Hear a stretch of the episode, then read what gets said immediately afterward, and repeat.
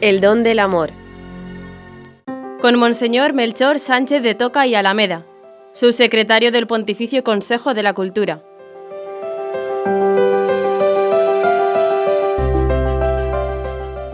A imagen de Dios los creó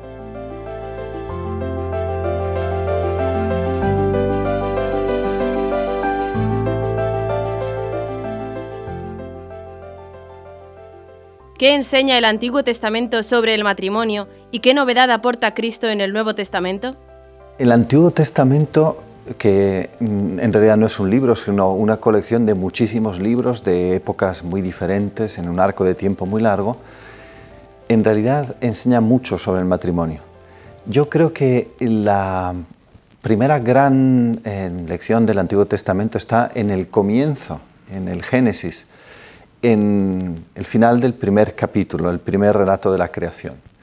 En él eh, termina Dios diciendo, hagamos al hombre a nuestra imagen y semejanza. Y añade después, y Dios creó al hombre a su imagen y semejanza, hombre y mujer los crió, a imagen y semejanza los creó.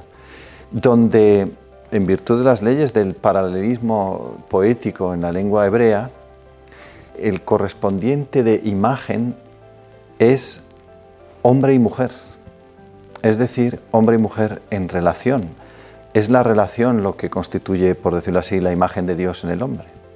Y esto ya es una grandísima lección. La segunda está en el segundo relato de la creación, en el Génesis, aquella expresión que muchas veces se ha utilizado para mm, pretender la, la superioridad del hombre sobre la mujer. Cuando Dios tomó una costilla del cuerpo de Adán dormido y con ella eh, formó a la mujer. Adán cuando la vio dijo, esta sí que es carne de mi carne y hueso de mis huesos. Yo creo que mm, es importante porque en un mundo fuertemente patriarcal en el que la mujer tendía a ser vista como una posesión más del varón, el relato de la escritura está diciéndole a los hombres, tu mujer no es como tu cabra o como tu camella, tu mujer es como tú.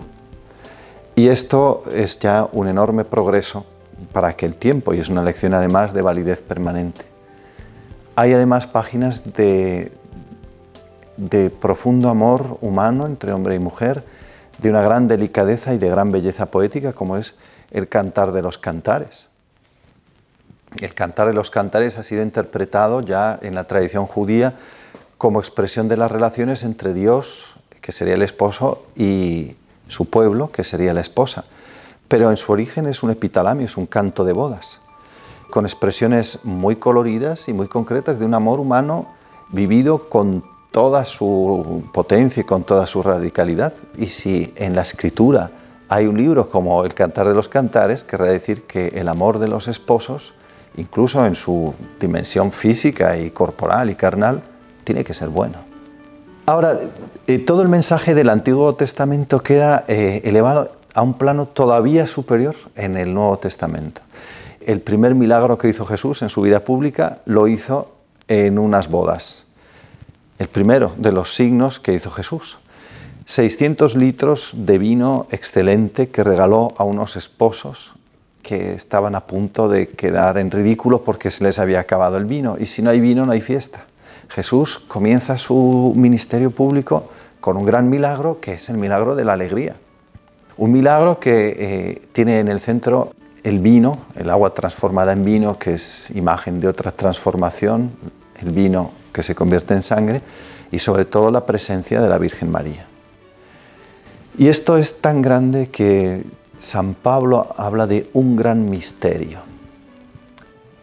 La unión entre el hombre y la mujer es un gran misterio. Misterio no significa un problema ni un enigma, significa una realidad escondida cuyo sentido profundo se entiende solo a la luz de Dios y que él refiere en el matrimonio a las relaciones entre Cristo y la Iglesia.